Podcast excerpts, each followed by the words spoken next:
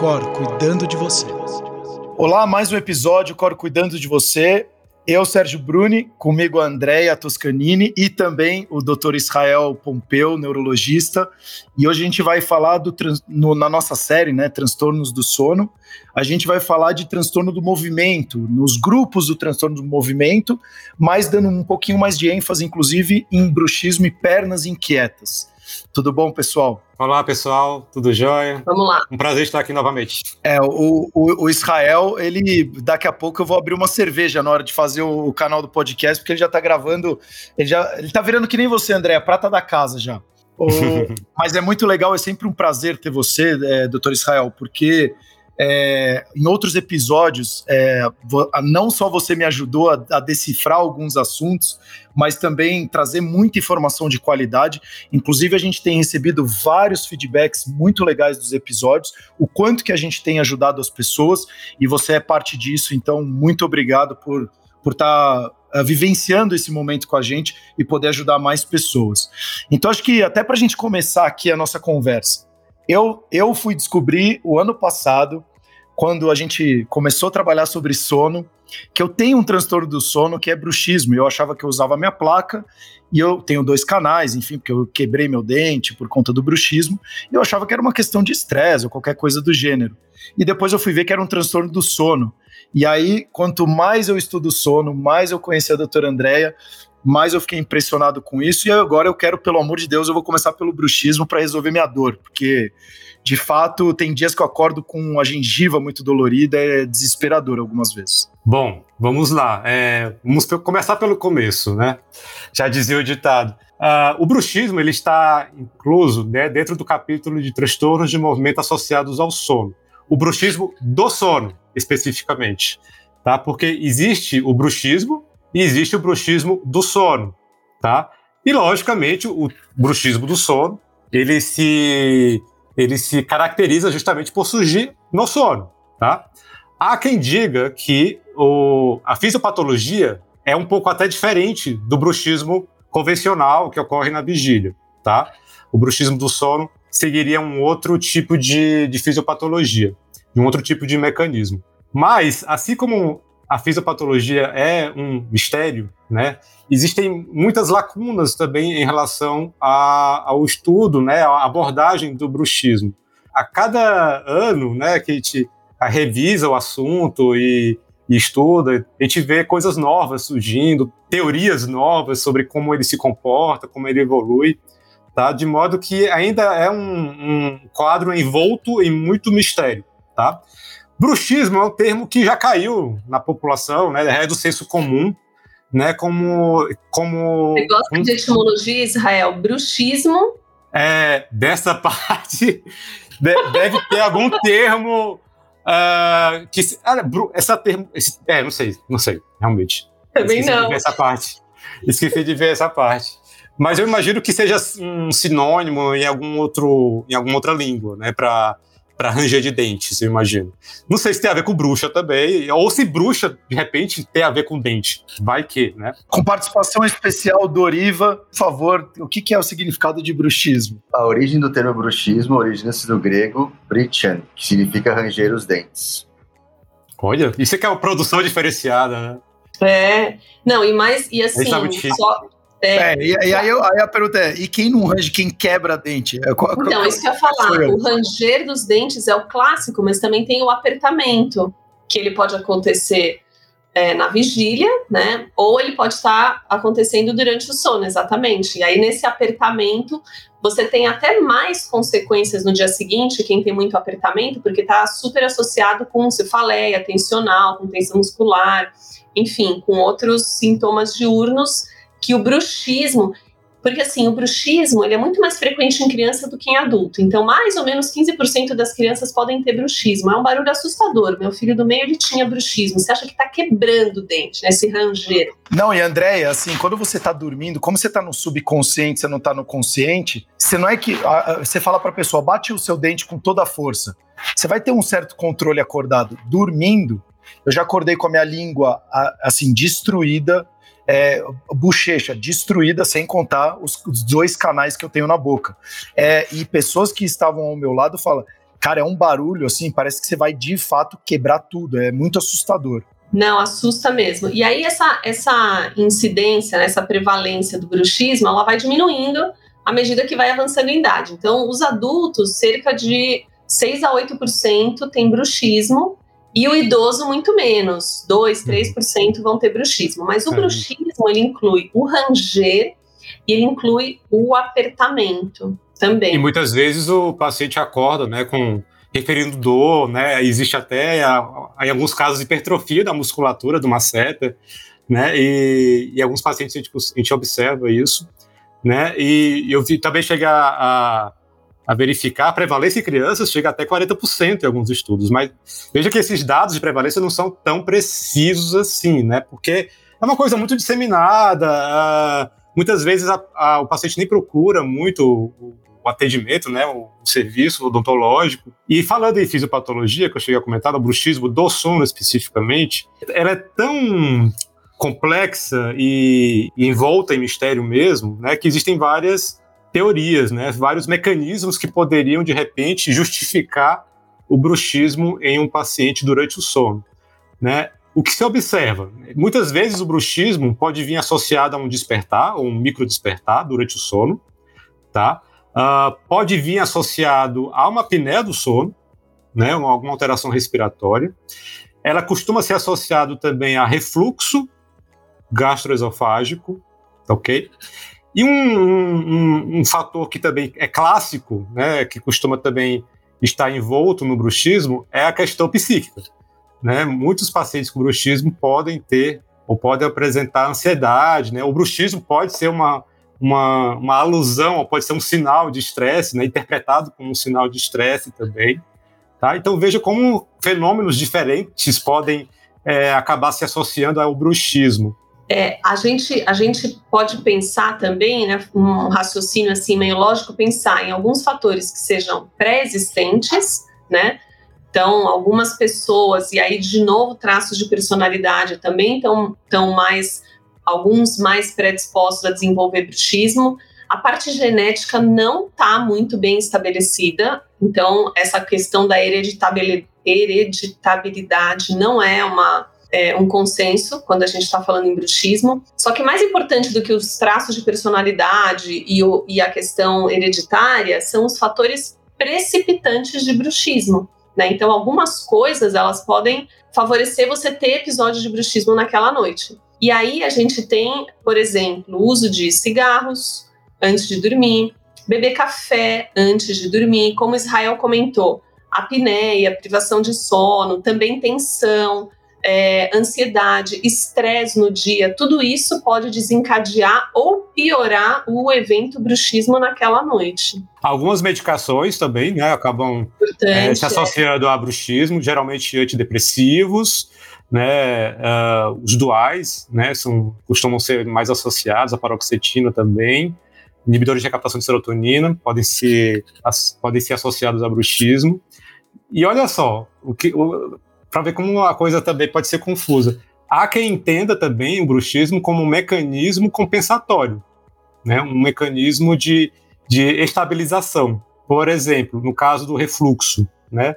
Vejo que isso tudo é muito ainda teoria, né, é, ou estimativa.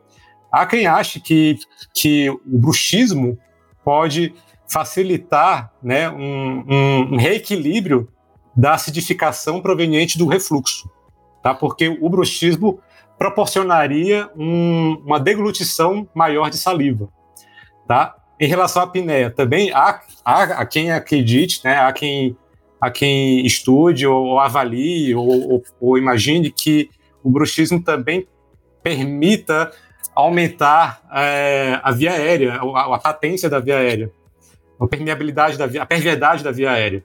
Né? Então, uh, por isso que o, o microdespertar também poderia estar associado a isso.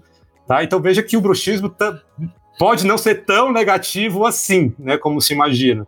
Pode ser que exista uma razão para ele existir, né? É, existe uma razão para ele ocorrer, né? Como uma compensação de algum outro fenômeno que a pessoa nem tem ciência, né? Agora, óbvio, as consequências podem ser bem ruins para isso, né? E, e, e um, esse, um fator precipitante sempre tem que ser corrigido, né? De forma que um bruxismo acaba sempre sendo considerado como um sinal de alarme, né? Pelo menos um sinal de alarme, para se pensar em outros fenômenos que precisam ser tratados, né? Uh, uma coisa clássica também do bruxismo, né, é, como um fator desencadeante, um fator associado, a ocorrência de alterações dentárias, né, o, deficiência de oclusão, né, alterações de oclusão como um desencadeador de bruxismo. Essa justificativa né, vem meio que caindo em desuso, vem caindo por terra, talvez não seja né, um, um, um mecanismo que seja tão prevalente ou, ou que possa justificar o bruxismo. Tá? Já foi, mas valorizado esse mecanismo, mas hoje em dia não é uma coisa que se leve tanto em conta. Tá? Se valoriza muito mais esses outros fatores que a gente comentou. Diagnóstico, né? A gente tem que falar do processo diagnóstico.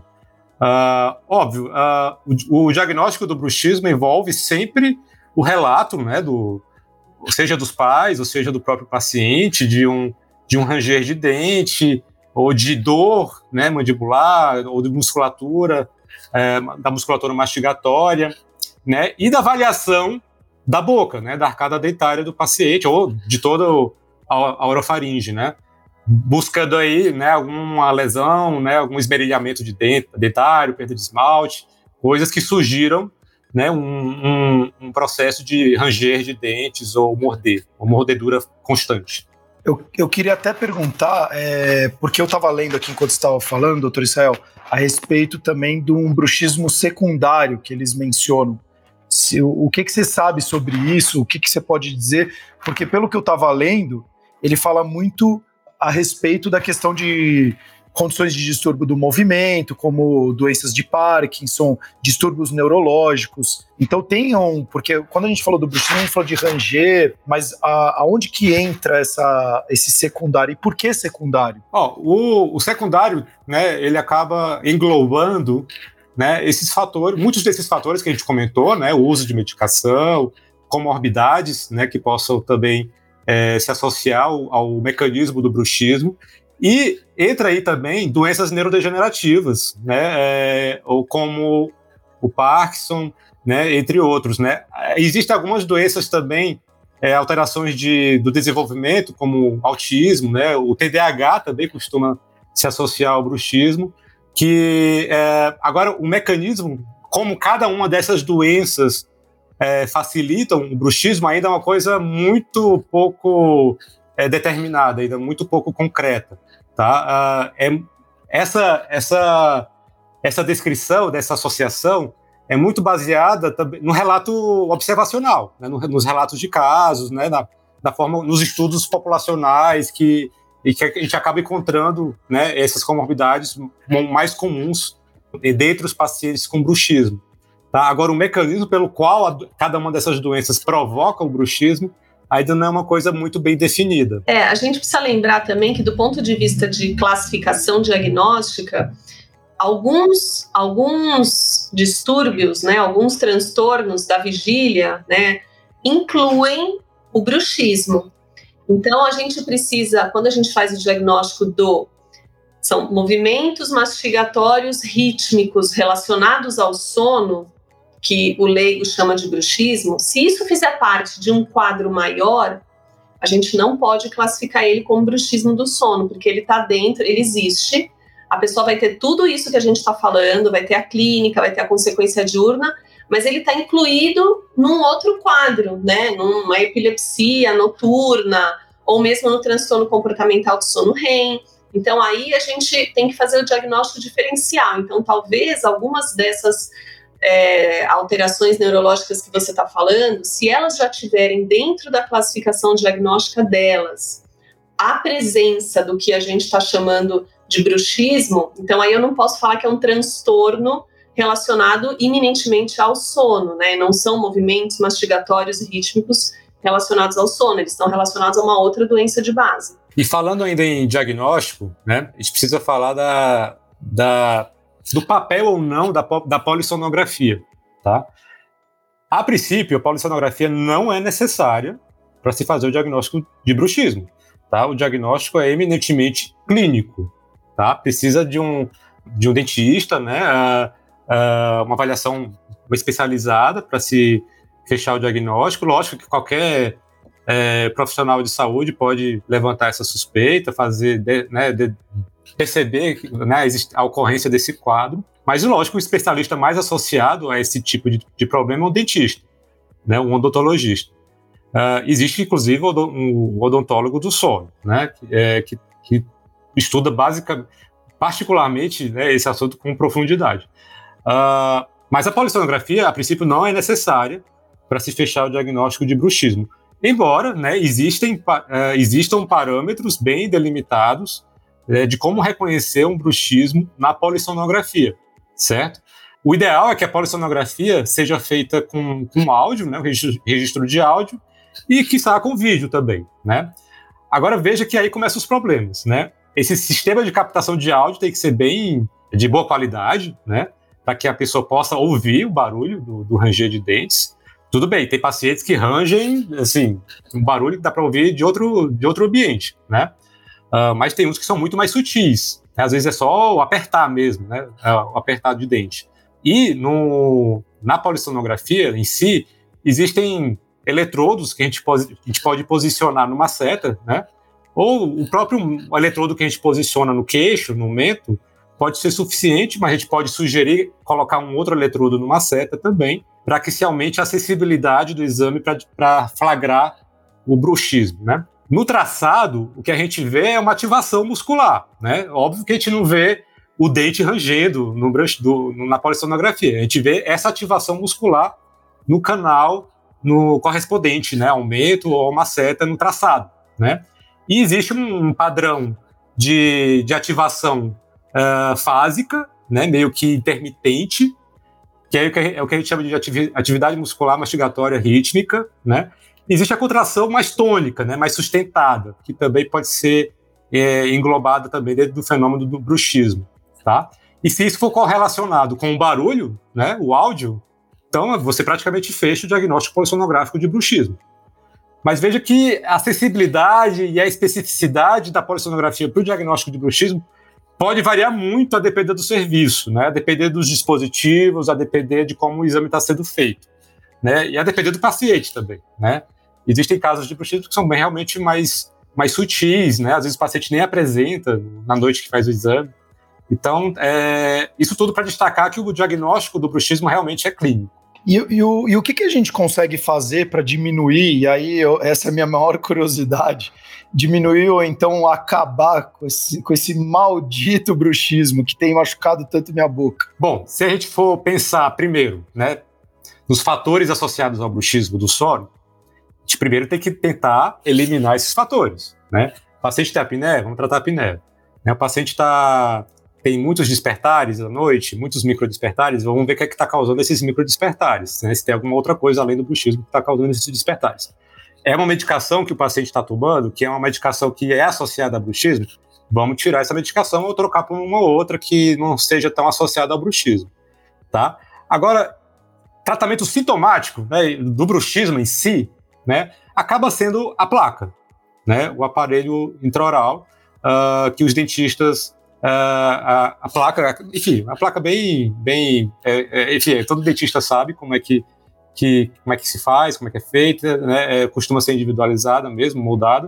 Sim, uh, é, eu uso a placa, ela é de acrílico, né? Você molda como se fosse fazer um aparelho e aí você usa uma plaquinha. E, isso. E é. serve muito, é, essencialmente também para proteção dos dentes, né? Evitar que, que, que exista um agravamento da lesão dentária, né? Assim como também pode existir um, uma redução mesmo da, da, da, ativação muscular, né? Tanto que, é, como eu cheguei a mencionar, né, alguns bruxismos podem ser ocasionados por um defeito de oclusão, né? De, é, e muitas vezes corrigindo esse, esse defeito também pode, de repente, em alguns casos, melhorar o bruxismo, né? Ver o que é que tem de problema na arcada dentária, o que, é que possa ser corrigido, de repente a correção desse problema pode reduzir o problema do bruxismo também. Então, assim, primeiro é eliminar os fatores é, desencadeantes e, de, e, e, dependente disso, pode se fazer a placa para poder diminuir o sintoma, o sinal. Perfeito, muito obrigado, doutor. É, acho que seria legal a gente, então, agora, acho que tá bem claro o que é o bruxismo, como que ele surge, quais são os, o diagnóstico e os tratamentos. Uh, e aí eu tenho duas pessoas que eu conheço que têm o transtorno de pernas inquietas. E acho que vai ser super legal. Eu vou gravar com muito carinho esse episódio, porque eu vou passar para eles com certeza. E, e, eu sei que não é fácil também. Então eu queria entender um pouquinho mais sobre isso. Vamos lá. É, a começar pelo nome, né? Que eu, pessoalmente, aliás, não só eu, muitas pessoas acham esse nome completamente inadequado. E desculpa, eu tô aqui gravando o episódio até saber, eu não paro de mexer minhas pernas, elas estão extremamente inquietas. E se, se isso é um transtorno de pernas inquietas. Pronto. Nossa, já entrou no. Falando que os casos do Sérgio são ótimos. Eu acho que quando for gravar podcast com você, eu nem venho mais, viu, o Doriva? Fica só o Sérgio, Israel e pronto. Não, na verdade, eu, quanto mais eu gravo com vocês, eu tô começando a ver que todos os transtornos, problemas, acho que eu sou essa pessoa. Então eu tô você ficando desesperado. Você tem exemplo é, de tudo. Eu vou, ficar, eu vou, ficar, desesperado. Eu tô ficando Olha. desesperado. é, mas, ó, então, é justamente nesse ponto né, que eu queria abordar. O porquê que esse nome é tão ruim, né? Síndrome das pernas inquietas? Porque ela confunde muito. Dá, ela, esse, essa nomenclatura dá a entender que qualquer inquietação que a pessoa tem na perna, qualquer movimento repetitivo da perna, seja síndrome das pernas inquietas, quando na verdade não é. Tá? Muitas na maioria dos casos, o que, o que define mesmo a síndrome das pernas inquietas é o componente sensitivo, não é nem o componente motor. Tá? Porque o que realmente caracteriza a síndrome das pernas inquietas é aquela sensação de inquietude, agonia, uma urgência né, que a pessoa sente, é aquela vontade de mexer a perna para sentir um alívio. Um alívio que é até difícil de descrever, uma agonia que é até difícil de relatar. Tá? Mas o paciente sente. Tanto que é, todo capítulo de Síndrome das Pernas Inquietas de livro, de sono, né, sempre tem uma tabela com uma nomenclatura, né, com vários sinônimos de sintomas que o paciente pode, pode descrever como síndrome das pernas inquietas, né? A forma, as várias formas que o paciente pode descrever a síndrome das pernas inquietas. Aí entra aí agonia, entra comichão, entra farnizinho, entra dor interna, entra dor no osso, enfim, entre as. Nossa, eu queria que tivesse um vídeo para filmar a tua cara com cada sintoma, com cada. É porque é muito engraçado, né? É muito curioso. É, não, é. Mas é, é de... formigamento, uma agonia. Agonia. É, agonia. agonia, acho que é o termo mais próximo do que, é. que a síndrome das pernas inquietas realmente promove. Acho que o termo mais, mais próximo é agonia mesmo. Tá? Só que você é nordestino, né? Hã? Nordestino adora falar agonia. É. Ah, pensava que agonia se falava no país todo, mas enfim. Não, é, é, é fácil entender a agonia. É fácil entender a agonia, né? Mas eu já vi o paciente realmente comentar como, assim, é remeter a vários termos mesmo. E essa agonia, eu vou usar essa nomenclatura, o paciente aponta para a perna. Mas é, não, não é um lugar específico na perna, ele aponta meio que espalhado, digamos assim. Mas não é um Parkinson assim, né? Não é um Parkinson que fica movimentos involuntários, né? Veja que nem falei de movimento ainda. Tô falando só de sensação. Para você ver como confunde, né?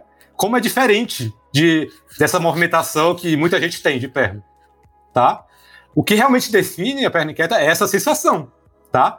Uh, que pode ou não vir associada a essa movimentação repetitiva, certo? O que é que o paciente faz para tentar aliviar esse, essa sensação? Ele movimenta a perna. Só que essa movimentação não necessariamente é essa movimentação de ficar para cima e para baixo com a perna. Às vezes é só esticar a perna, é ficar em pé, é andar, é cruzar a perna, é massagear, não é ficar balançando a perna, tá? Que tu, tudo bem, pode ser um, um mecanismo, um, uma estratégia que o paciente adota para poder aliviar essa agonia também, né? Porque não deixa de ser um movimento, tá? Mas na verdade, até um esticar da perna pode aliviar, tá certo? Então, nem toda perna que balança é síndrome das pernas inquietas, tá certo? Isso, é, isso tem que ficar muito claro, tá? Muita gente confunde isso e muita gente chega no consultório achando que está com síndrome das pernas inquietas por causa disso, tá? Aquela inquietude que a pessoa está lá sentada e esperando alguém, né? É ou ansioso com alguma coisa, aquilo ali não é perna inquieta, tá? Via de regra, né? A princípio, tá? Mas assim, pensando nos critérios diagnósticos de síndrome das pernas inquietas, o primeiro ponto realmente é essa sensação de urgência, agonia, como a gente, como a gente costuma dizer.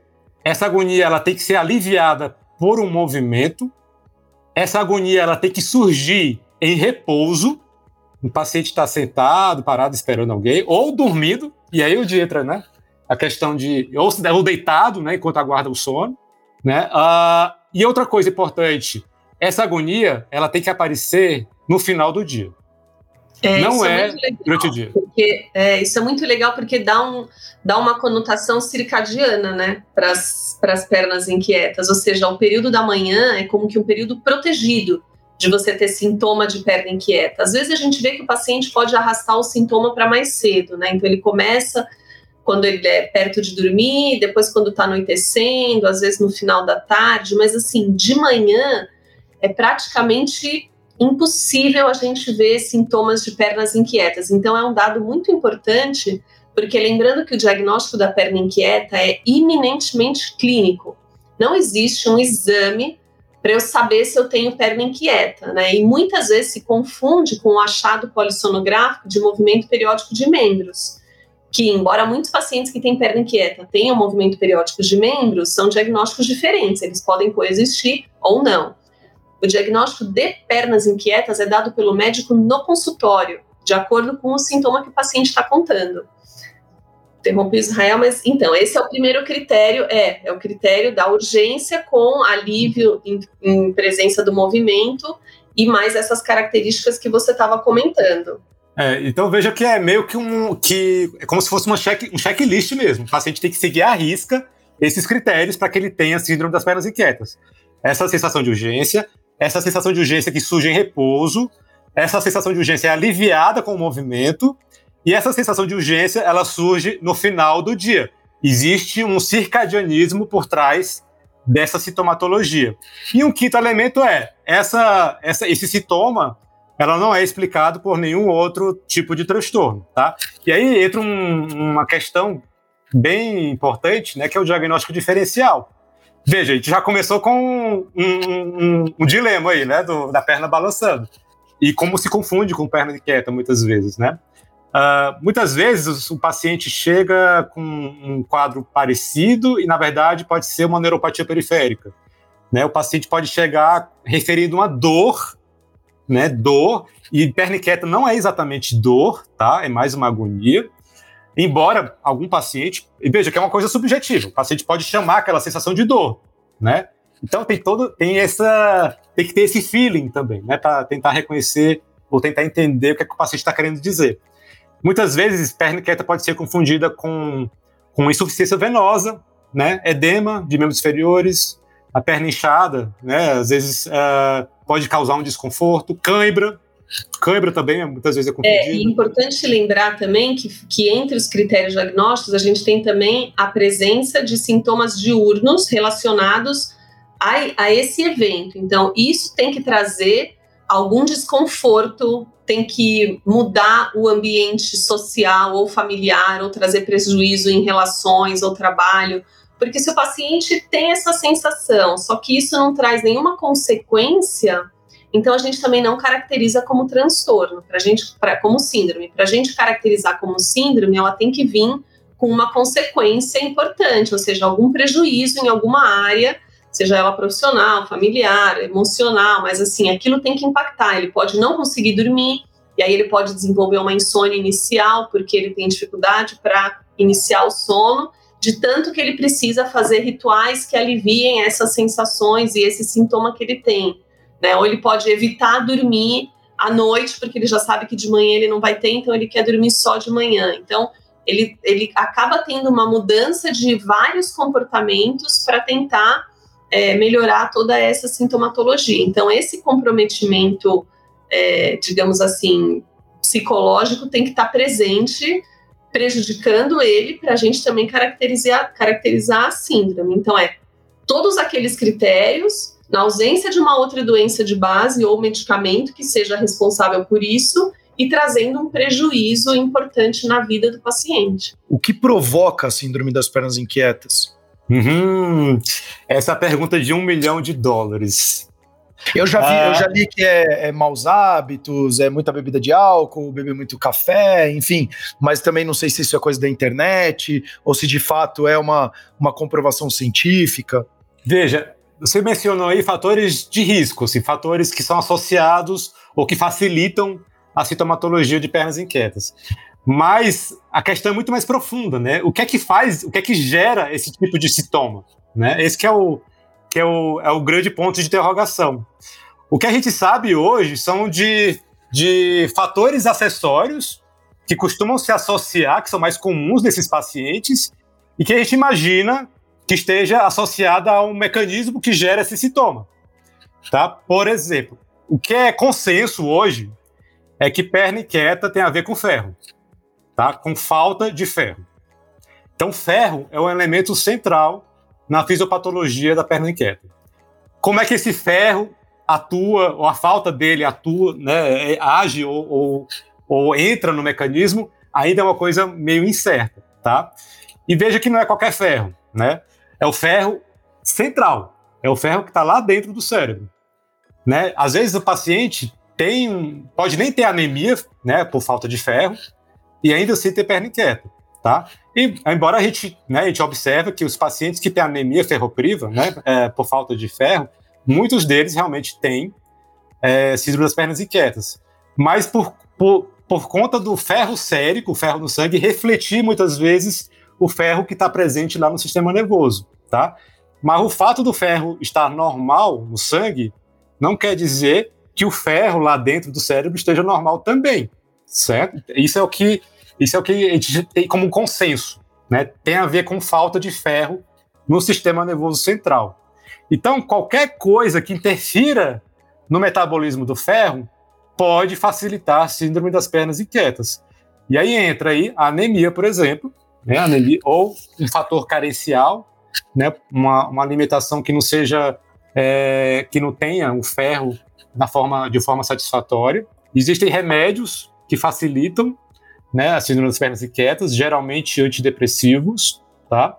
Uh, doenças que podem também, é, comorbidades que podem atuar aí ou, ou, interferir de alguma forma no ferro, né, como insuficiência renal, hipotireoidismo, doenças hepáticas, também podem ser é, comórbidas, né, com a síndrome das pernas inquietas, fazendo parte da fisiopatologia da síndrome das pernas inquietas, tá? Por exemplo, uma situação que é muito comum e, e, e, muito clássica também, que é gestante. Tá? A gente sabe que as gestantes, né, por conta até do daquela coisa do inchaço, né, de, da hemodiluição, que é bem característica do, da gestante, né, o ferro cai, né, ele é diluído no sangue. E, e essa percebe... é a minha próxima pergunta: como tratar é, síndrome das pernas inquietas nas gestantes? Bom, aí já é um ponto bem específico. Mas veja, é, só para completar. O parto. o parto ajuda bastante. Aliás, é, é o tratamento definitivo, né? Costuma ser bem definitivo. Mas o que é que acontece na gestante? Justamente nessa diluição no sangue, né? As grávidas são todas mais inchadas, né? Mais edemaciadas, e aí o ferro fica mais diluído. E aí, novamente, temos um estado de deficiência de ferro, e que é associada ao comportamento da síndrome das pernas inquietas. Tá?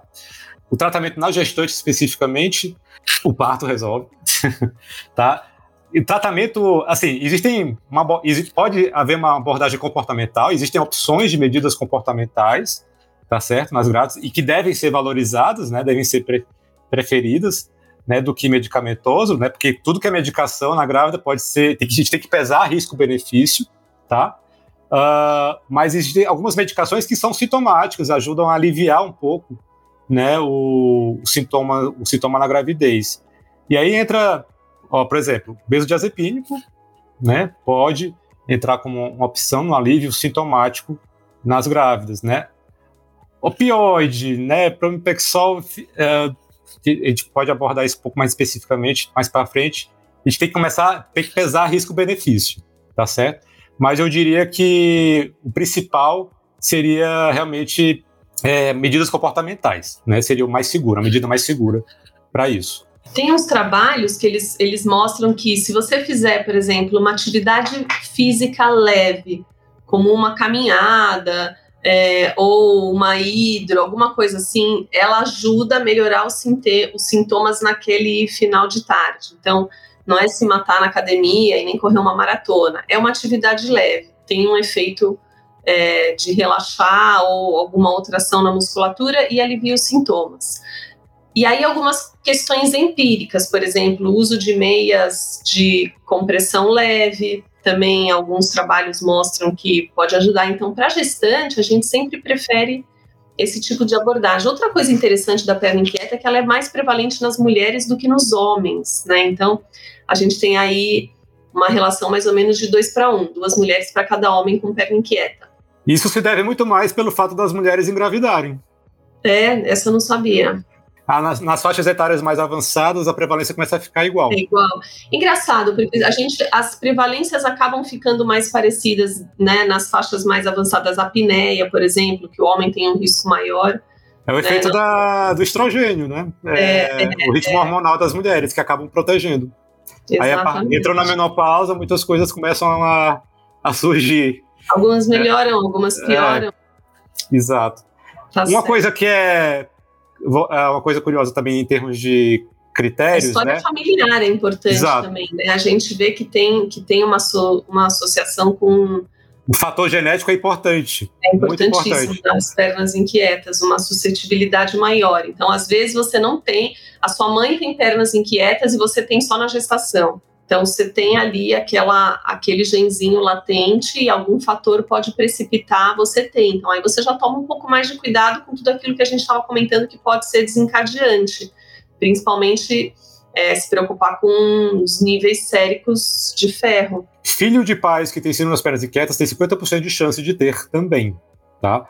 É, embora seja genético, a gente não sabe muito bem se tem um gene específico para isso. Tá? Você imagina que sejam vários vários genes que estão associados, inclusive, com o metabolismo do ferro. A gente começa né, a fazer as ligações aí, a partir daí. A coisa dos movimentos periódicos, né, que a Andrea comentou, também é um critério que corrobora o diagnóstico, tá? Um, um critério acessório. Tá? E o que é movimento periódico? Né? Como o próprio nome diz, é um movimento que é repetitivo, é intermitente, que envolve muitas vezes o membro inferior, as extremidades do membro inferior. Mas são movimentos muito sutis, na grande maioria das vezes, tá? A gente observa muito é, com o paciente dormindo, né, na polissonografia. Às vezes é uma, uma extensão do, do dedão do pé, uma extensão do hálux, né, uma, uma dorsoflexão do pé, uma coisa assim, como se estivesse pisando, né, ou tirando o pé do pedal. Né, são movimentos desse tipo, na maioria das vezes, movimento periódico, e que acaba se repetindo durante a noite. Então, muitos pacientes podem apresentar isso, é muito comum, e isso pode independer de ter perna inquieta ou não, tá? O fato é que os pacientes que têm pernas inquietas, a maior parte deles tem esse tipo de movimento periódico, no pé, por exemplo, tá? Mas o fato dele apresentar esse movimento no pé não quer dizer que ele tenha pernas inquietas, tá certo? Então é muito comum um paciente chegar no consultório com um laudo de uma polissonografia mostrando aumento do movimento de, de, de movimentos periódicos e achando que tem perna inquieta. Na verdade, não, tá? Só se o paciente tiver aqueles critérios clínicos da agonia e tal, né? Só se ele tiver esses outros critérios, que ele pode ter realmente perna inquieta, né? Mas o, óbvio que o achado, esse achado de movimentos periódicos no nos membros, pode fazer acender a luz amarela, né? Para se pensar em perna inquieta, mas não determina o diagnóstico. Esse achado ele é muito mais interessante, muito mais, ele tem muito mais valor em crianças, tá? Porque criança pode ter perna inquieta também, só que criança muitas vezes não vai saber relatar isso, né? Se adulto já é difícil descrever, veja quantos nomes se utiliza, né, para descrever essa sensação, imagine criança, tá? Muitas vezes se confunde até com dor de crescimento, né, que chama growing pains, uh, que pode que entre no diagnóstico diferencial, inclusive. Né? Mas como por conta dessa dificuldade do, do, da criança relatar essa sensação, a gente acaba valorizando muito esse achado de movimentos periódicos nos membros, na polissonografia, tá? que em crianças já não, não costuma ter esse aumento tão frequentemente como tem em adultos. É, chega a 80% dos pacientes com perna inquieta, de 70% a 80% tem essa, essa, apresentam movimento periódico de membros na polissonografia. Bom, aí a questão do, do tratamento, né? a gente já antecipou algumas coisas. Existe, é, primeiro, a gente tem que avaliar esses fatores facilitadores, né? Se tem alguma comorbidade do tipo renal, ou hepática, ou tireoide que esteja descompensada, então tem que otimizar esse quadro também, né? Esse, esse, todos esses fatores secundários que acabam facilitando a perna inquieta, a gente tem que corrigir antes, né? É uma medicação que está causando a perna inquieta ou está facilitando? Vamos ver se dá para trocar ou se dá para ou suspender mesmo, né? Deficiência de ferro. Esses pacientes, to, como o ferro é tão importante na fisiopatologia de pernas inquietas, a gente tem que investigar como é que está o ferro sérico nesses pacientes, em todos eles. Porque se tiver baixo, a gente tem que repor. Ou tem que ver o que é que está causando aquela perda de ferro, para poder corrigir. Então, ou se corrige, né, o que é que está causando aquela perda de ferro, ou se repõe mesmo, faz a reposição de ferro. Por comprimido, ou por na alimentação, ou por via venosa muitos casos melhoram com essa reposição de ferro, caso esteja baixo no sangue, tá? E é, em termos de, de tratamento sintomático, tirando aí o ferro, né, existem medicações que são utilizadas muito mais como sintomáticos do que como curativos, tá? Uh, porque a perna quieta que é induzida ou causada por uma gestação, por exemplo. Óbvio que com o fim da gestação, a perna quieta tende a subir, tá? Uma perna inquieta que é induzida por uma deficiência de ferro gritante no sangue, o paciente teve uma hemorragia importante, teve uma hemorragia digestiva, perdeu muito sangue, ficou com falta de ferro, corrigiu aquela situação toda, repôs o ferro, tudo bem, a perna inquieta pode sumir aí, por conta dessa correção. Mas existem aquelas pernas inquietas primárias, digamos assim, que elas, elas acabam evoluindo durante toda a vida, tá? A princípio é uma doença crônica, né? A paciente pode, ela, ela pode ter o risco de ter esses sintomas o resto da vida. E aí, para tratar os sintomas, muitas vezes a gente utiliza realmente as medicações. É, tem, tem, tem uma forte tendência a gente associar alguma questão associada, alguma questão relacionada com a via dopaminérgica do sistema nervoso central, que ela está fortemente ligada a, ao sintoma perna inquieta, e é agora essa parte que o Israel vai comentar do tratamento farmacológico, ele é sustentado por essa questão de uma alteração na via dopaminérgica no sistema nervoso central. Então, daí a gente usa é, também os agonistas dopaminérgicos no tratamento. Perfeito, porque um outro elemento além do ferro, que realmente é, é consenso na fisiopatologia da síndrome das pernas inquietas, é a dopamina. Tá? A gente sabe que a dopamina realmente é um elemento crucial dentro dessa via, né, causadora aí das pernas inquietas. Das pernas inquietas. Uh, e por conta disso, né, e hoje já se sabe de outras de, outra, de outros elementos, né? Cada ano que passa, essa fisiopatologia ficando mais e mais complicada. Né? Hoje já se sabe que o glutamato também entra nessa fisiopatologia, a adenosina entra na fisiopatologia, tá? Uh, são vias mais que foram mais recentemente descobertas, mas a princípio, né, o que é valorizado em termos de, de, de terapêutica, né, ainda é a dopamina e o ferro como como elementos centrais. E aí, na, na parte de medicamentosa, né, além do, do, da reposição de ferro, né, entre os agonistas dopaminérgicos, né, ou a própria levodopa, que é a dopamina, né, em forma de medicação, como tratamento sintomático. Né, é, a levodopa é muito associada ao Parkinson, né, muitas vezes é o tratamento clássico do Parkinson. Mas veja que, assim, pernas inquietas não necessariamente é um quadro associado a Parkinson, tá? são, são vias diferentes, é, são mecanismos diferentes, digamos assim. Embora tanto o Parkinson como a síndrome das pernas inquietas, é, a dopamina esteja envolvida nas duas doenças, tá? Mas a forma como a dopamina está envolvida é um pouco diferente nessas duas doenças, tá? O tratamento né, acaba sendo parecido e por isso que dá, faz entender que, é, que o mecanismo é parecido, mas na verdade não é. Dentre os agonistas dopaminérgicos, né, que a gente costuma utilizar, o pramipexol né, que é o mais comumente utilizado.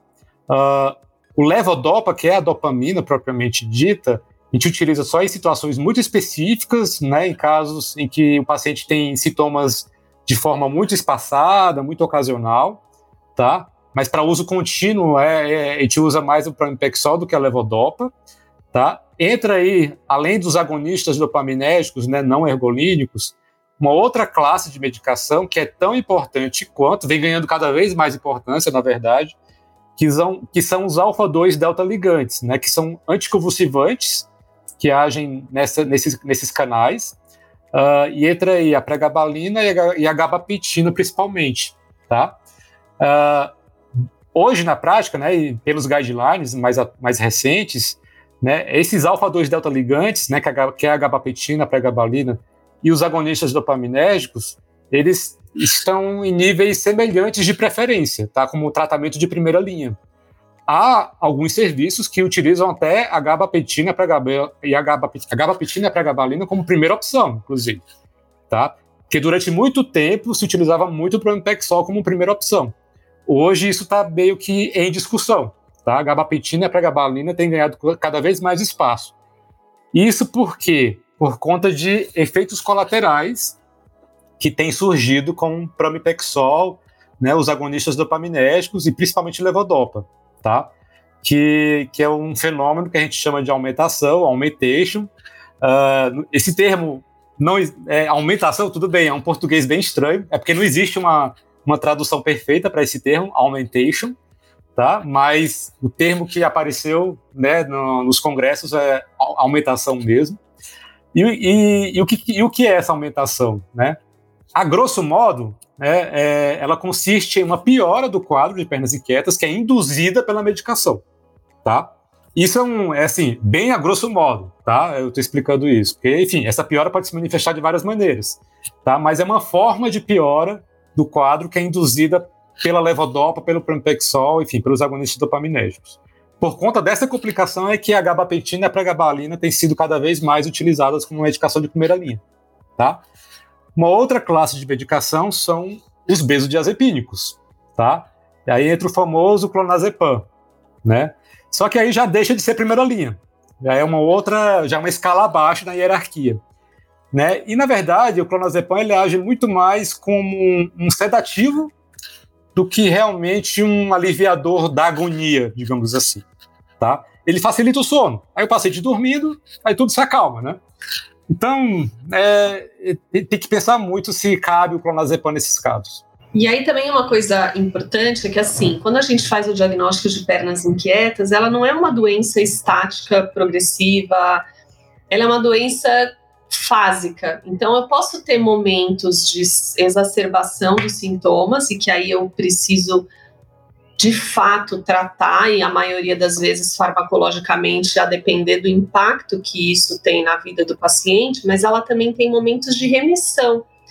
E à medida que, que o paciente vai avançando na idade, a gente vê uma tendência a minimizar todos esses sintomas. Então, pode existir momentos onde o paciente fica completamente sem medicação, e aí depois ele volta para ter uma crise ou episódios mais frequentes que incomodam, e aí ele volta a usar é, o tratamento farmacológico. Então, é um, é um, a síndrome das pernas inquietas, ela é dinâmica e ela vai variando na sua intensidade, é, nos quantos eventos ele, ele vai ter por ano, e a gente vê que o envelhecimento já é um fator de melhora. É, e essa oscilação, veja, pode depender, inclusive, desses, de todos esses fatores de risco que a gente mencionou. Né? Por exemplo, se o paciente descompensa em um determinado momento da tireoide, ou do fígado, ou do rim, o paciente pode agudizar os sintomas de pernas inquietas. Se em um determinado momento da vida o paciente tem um sangramento mais importante, ele perde muito ferro, o paciente pode agudizar o sintoma das pernas inquietas. O paciente pode ter uma gripe, né? Uma, um dengue, ou Covid mesmo, né? Covid-19. O paciente pode ter pernas inquietas, ou pode agudizar a síndrome das pernas inquietas. Tá? Então veja que realmente o, o curso da doença ela pode ser bem oscilante, né, por conta de todos esses fatores, né, que acabam interferindo na dinâmica da doença. E aí uma outra classe de medicação que acaba também entrando no hall de opções são os opioides. E aí entra aí o tramal, né, o, a codeína e entra aqueles opioides mais fortes, né, oxicodona, metadona, né, é, aqueles de receita amarela que são bem, bem, a gente tem que pensar bem na hora de utilizar essas medicações, tem que tomar muito cuidado, né, porque eles causam vários efeitos colaterais, vários, é, pode criar dependência, tolerância, mas é um baita remédio, tá? Ele realmente tira tira a agonia com a mão. Mas veja, é essa a tentação, né? Esse é o perigo da tentação. A gente tem que tomar muito cuidado, porque os efeitos colaterais podem não podem fazer com que, com essa, que essa opção não valha tanto a pena, tá? Mas, por exemplo, nos quadros de aumentação, né, que, que eu comentei mais, mais anteriormente, de piora do quadro pela, pela outra medicação, né, pelo agonista dopaminérgico, esses opioides podem ser uma opção para poder estabilizar o quadro, tá? Na falta de uma outra opção de medicação. Isso é para quem está nos escutando, até para a gente finalizar esse episódio, é, a importância das questões comportamentais, ter uma boa alimentação, você ter uma, uma vida menos sedentária, até porque a prática de atividade física também produz dopamina, então tudo isso pode te ajudar bastante uh, a reduzir esses quadros. Uh, não só indo, como, como o doutor falou, hoje a gente está muito numa geração, né, doutor né, André, de deu uma dor, vai direto para o medicamento. Mas como vocês falaram, talvez é, isso, como ele resolve muito rápido o problema, você muitas vezes começa a ter efeitos colaterais muito sérios. Então, cuidado com essas coisas e, de novo, repasse para amigos, entes queridos que talvez tenham qualquer tipo de transtorno, não só desse episódio, que a gente falou de 10 outros episódios dessa série Transtornos de Sono. Então, volte, vá para outros episódios, escute esses outros episódios, passe para pessoas que você conheça, porque talvez, talvez não, eu tenho certeza, pode mudar ou transformar a vida das pessoas, começando pela qualidade do sono delas. É, Doutor Israel, de novo, muito obrigado pela sua presença. André, de novo, sempre um prazer, obrigado. E para você que está nos escutando, leve muito a sério isso, porque, como a gente sempre fala, toda a parte do sono, processo metabólico, memória, questões cognitivas, está tudo relacionado, fisiológicas, enfim, está tudo relacionado dentro do momento do seu sono. Então, cuide dele para você ter uma vida um pouquinho melhor. Até os próximos episódios, o Cor cuidando de você.